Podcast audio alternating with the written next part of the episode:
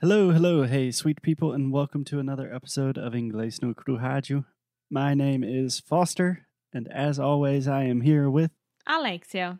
Hi, Foster. Hey, Alexia, how are you doing? I'm doing good. What about you?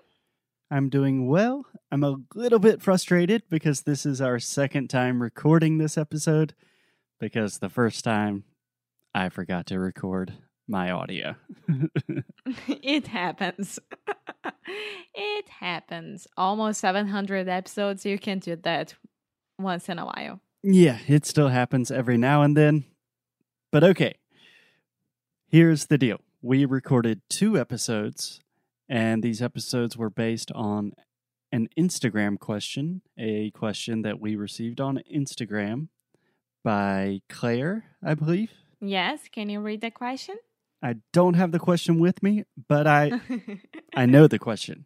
So Claire was asking, what did we study in university and why did we choose to study that, essentially? Right? yeah.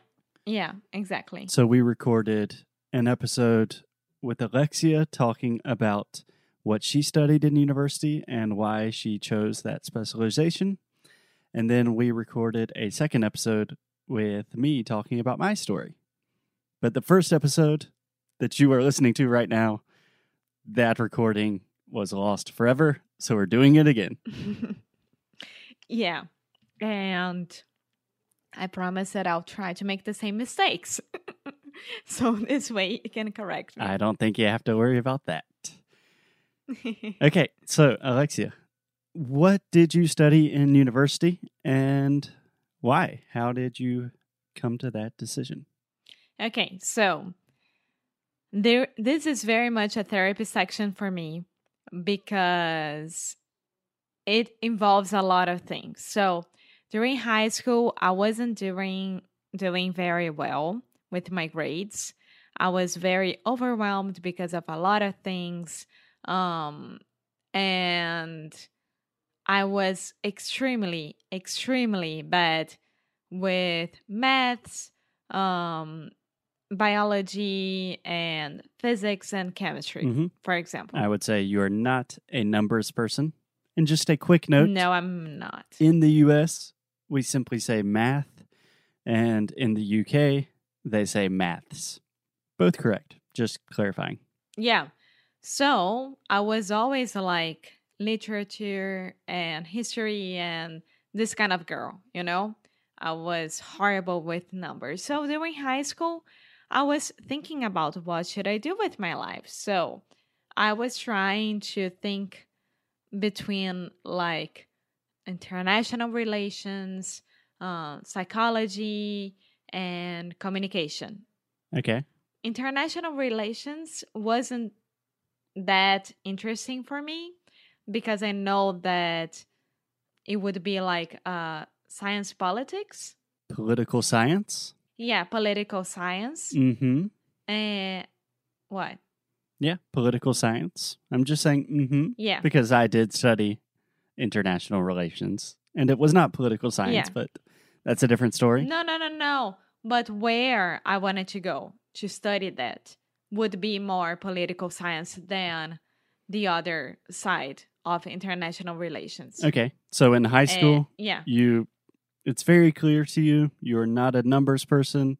You are more on the humanities side, so you're interested in something like that, right? Yes, and speaking about humanity, um, I know that we recorded the other episode that it's gone forever, but how do I say exatas again? Um, I believe in English we say the arts and sciences. So when we talk about the arts, we're talking about the humanities, language, literature, culture, history.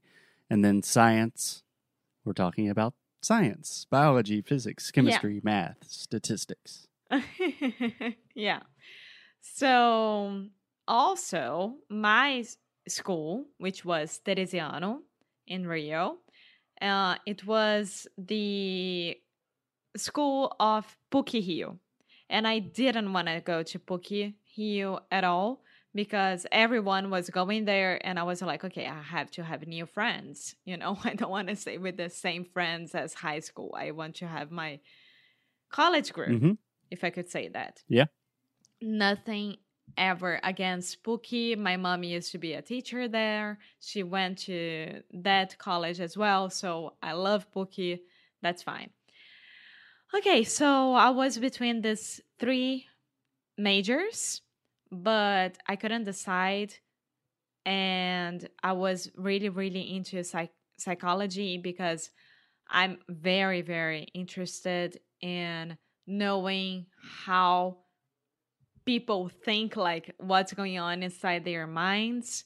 But Okay.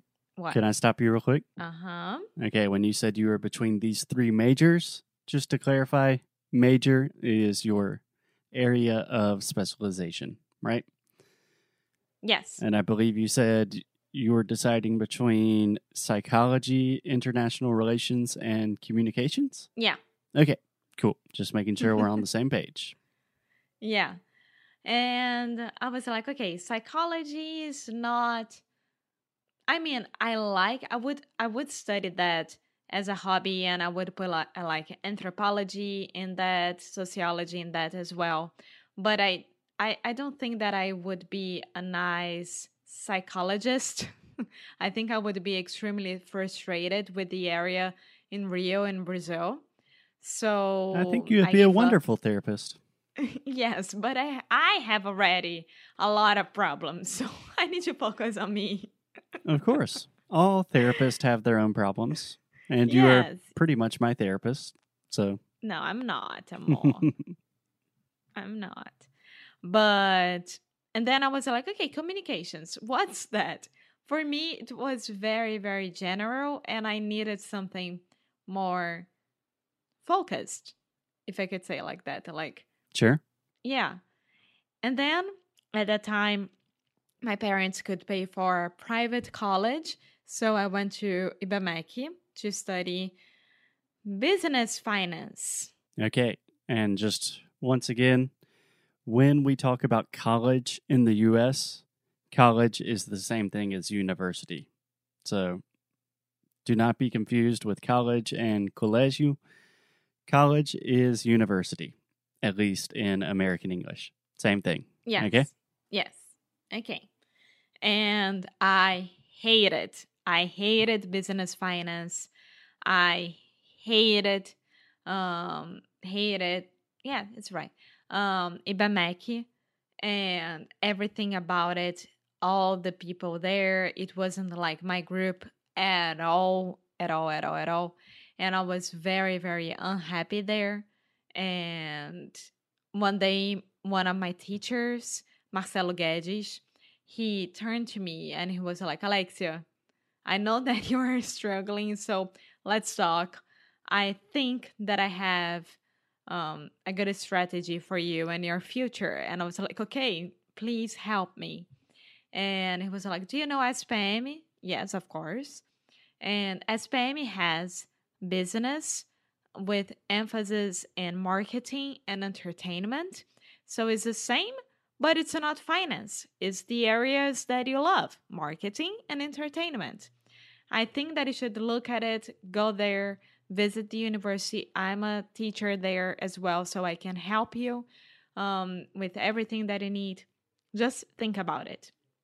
I got home, talked to my parents, and my parents were more than happy to help me out with the transfer because I had to like take a test more or less and I had to be approved with the transfer and I was extremely extremely nervous about it because all the the subjects that I would study at ESPM it was a mix between Ibmec like I would still have statistics statistics and matemática financeira I don't know how to say that in English Mathematical finance? I think we just say finance, honestly.